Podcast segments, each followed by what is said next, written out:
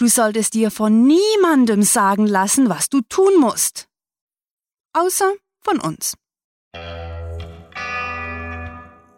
Willkommen zum Cluecast. Guten Abend, werte Gäste. Wir freuen uns sehr, dass Sie heute akustisch bei uns dinieren möchten. Dürfen wir euch vielleicht schon etwas zu trinken bringen? Wir werden euch heute unser Menü nach dem Hauptgang präsentieren, da wir wissen, dass ihr schon längst hungrig auf die Story seid und ohnehin schon vorbestellt habt. Deshalb wünschen wir euch auch gleich guten Appetit mit der Kurzgeschichte.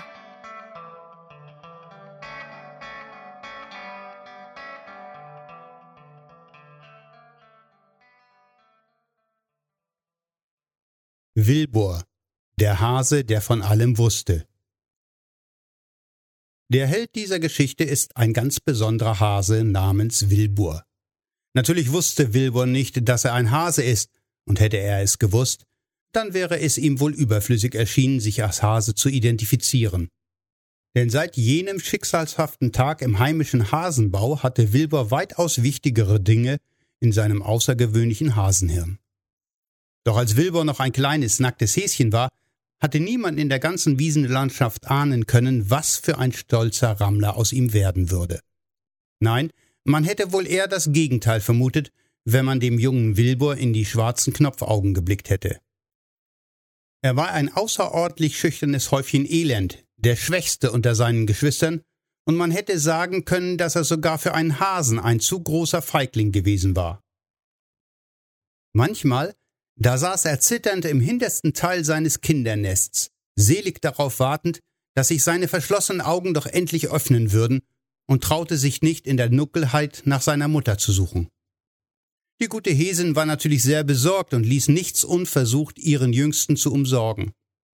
Doch weder gutes Zureden noch unerhörte Fluchtiraden konnten Wilbur davon überzeugen, sich mehr zu wagen, und irgendwann gab die alte Hesin auf und ließ ihren Sprössling im hintersten aller Gänge des Baus, wo er sich die samtigen Pfötchen putzte und immer wieder zusammenzuckte, wenn er etwas vorbeihuschen hörte. Am Morgen seines 28. Tages, gerade als die anderen sich von ihm verabschiedet hatten, um auf der Wiese zu spielen, hörte Wilbur ein lautes Scharren, und wohl wissend, dass er nicht schnell genug entkommen würde, stellte er sich sofort tot.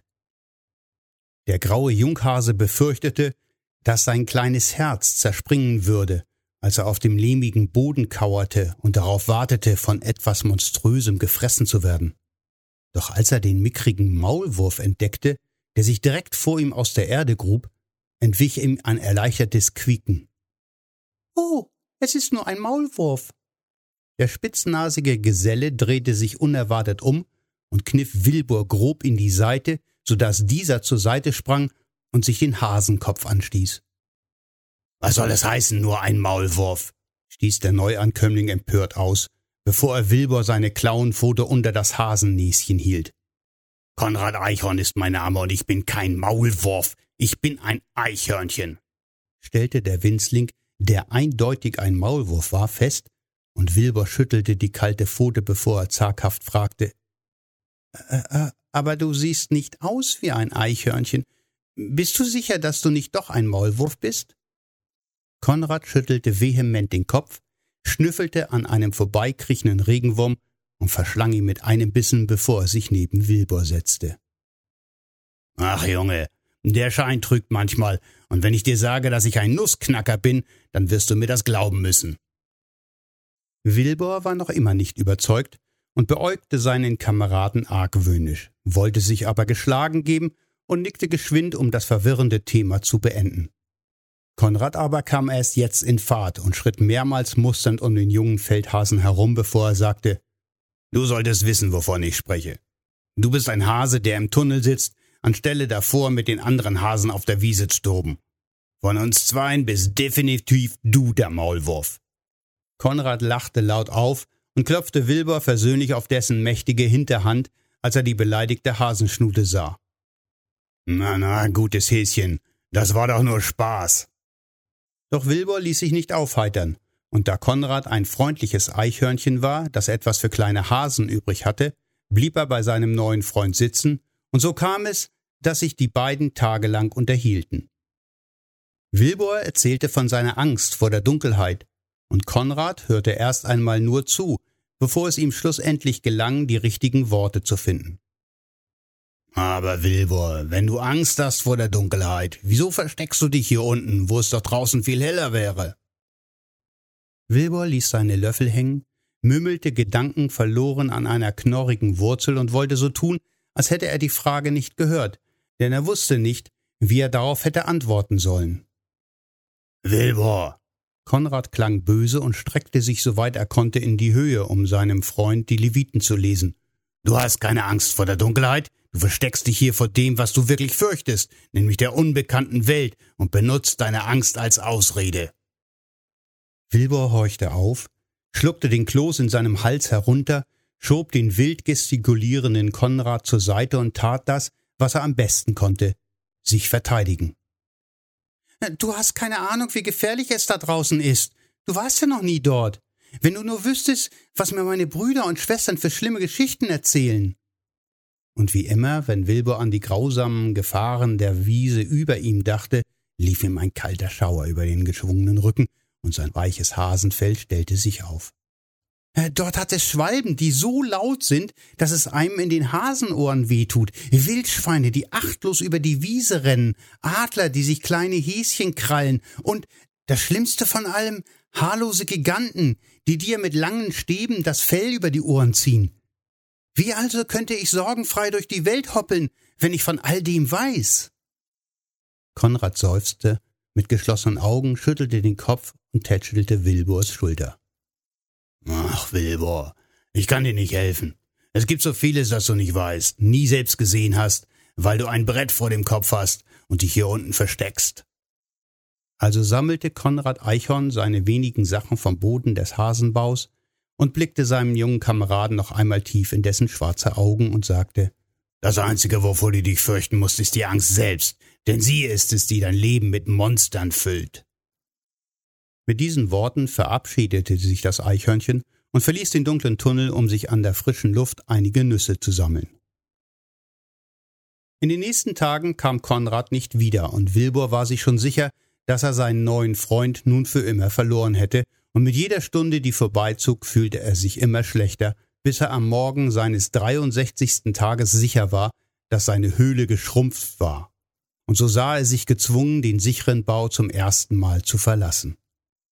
Er brauchte lange, bis er sich überwinden konnte, seinen zerzausten Hasenkopf aus der Höhle zu strecken und zum ersten Mal die Wiesenlandschaft mit den eigenen Augen zu sehen, mit den eigenen Ohren zu hören und der eigenen Nase zu riechen. Doch als er sich endlich getraut hatte, wurde er von einem warmen Gefühl überwältigt, das er wohl nie wieder vergessen würde. Wilbur saß dicht an dem Eingang seines Baus und genoss die Sommerhitze auf dem Fell, als einer seiner Brüder zu ihm hoppelte und ihn freundlich zum Spiel aufforderte. Und obwohl Wilbur nur zaghaft zustimmte, bemerkte er bald, dass er seine Furcht immer mehr verlor, je länger und je übermütiger er über die Wiesenlandschaft rannte. Am Abend seines 77. Tages fand Wilbur seinen alten Freund, Konrad Eichhorn, der gerade unter einem Baum saß, sich vom Nüssesammeln erholte und an einem grünen Käfer knabberte. Freudig sprang Wilbur auf ihn zu und erzählte ihm von all seinen Erlebnissen, davon, wie er nun endlich ohne Angst durch die Welt zieht und dass er am nächsten Tag in die ferne Stadt reisen wolle, um sich die Haarlosen aus der Nähe anzusehen. Und währenddessen sich die beiden Freunde unterhielten, verschwand die Sonne hinter einem Hochhaus in der Ferne, hinter dem Hochhaus, in dem der Haarlose wohnte, der morgen in der Früh versuchen würde, sich einen Hasen zu schießen und der von unserem ungewöhnlichen Helden aufgehalten werden würde. Das war Wilbur, der Hase, der von allem wusste. Geschrieben von Rahel. Für euch gelesen hat Norbert Hesse.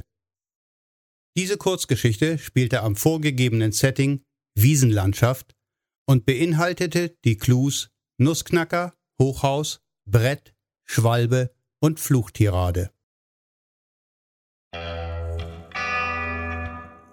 Wir hoffen, unser kleines literarisches Häppchen hat euch gemundet.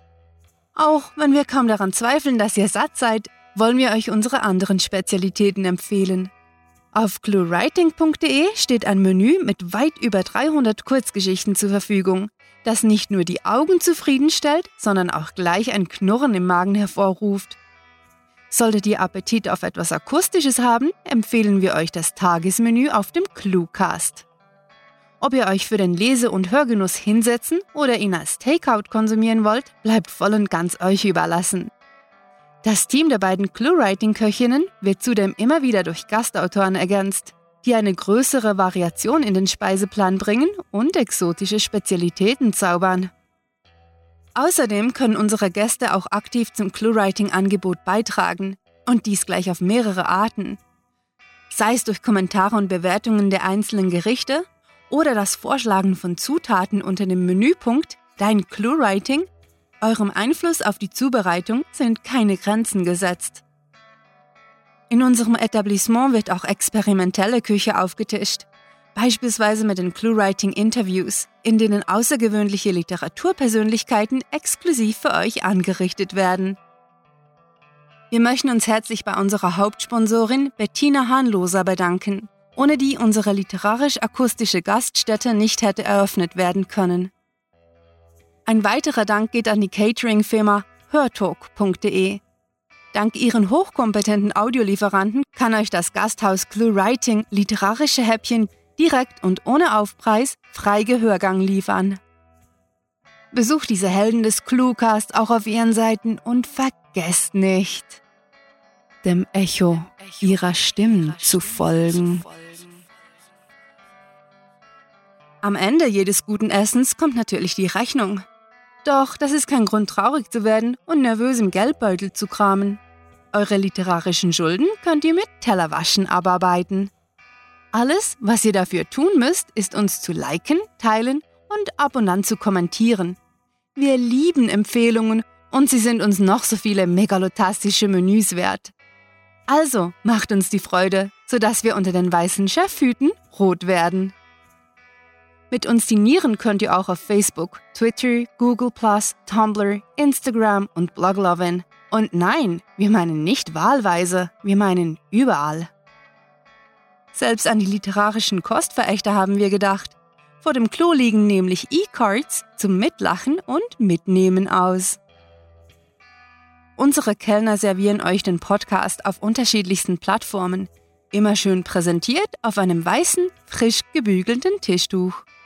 Auf iTunes erhaltet ihr die Episoden mit leckerem Apfelgeschmack, auf Stitcher und TuneIn in der besten Radiofrische und auf YouTube ist gar das Auge mit. Also nicht länger zögern, sondern gleich überall auf den Abonnieren-Knopf klicken. Dann werden euch garantiert alle Episoden an den Tisch gebracht, ohne erst lange warm gehalten werden zu müssen. Und damit wollen wir für heute abdecken, unser Trinkgeld einstecken und die Kerzen ausblasen.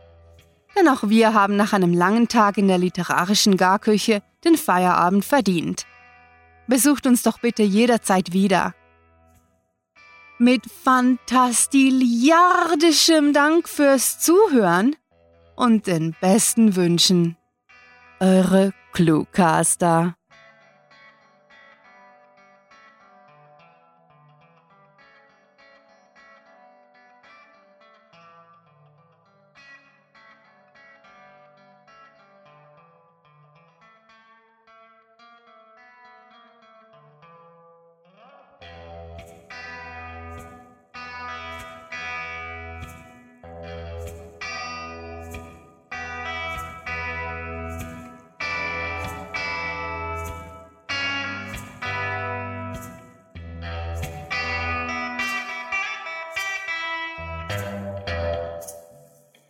Ob der Hase, der im Pfeffer liegt, das Essen schmackhafter macht, muss erst noch empirisch untersucht werden.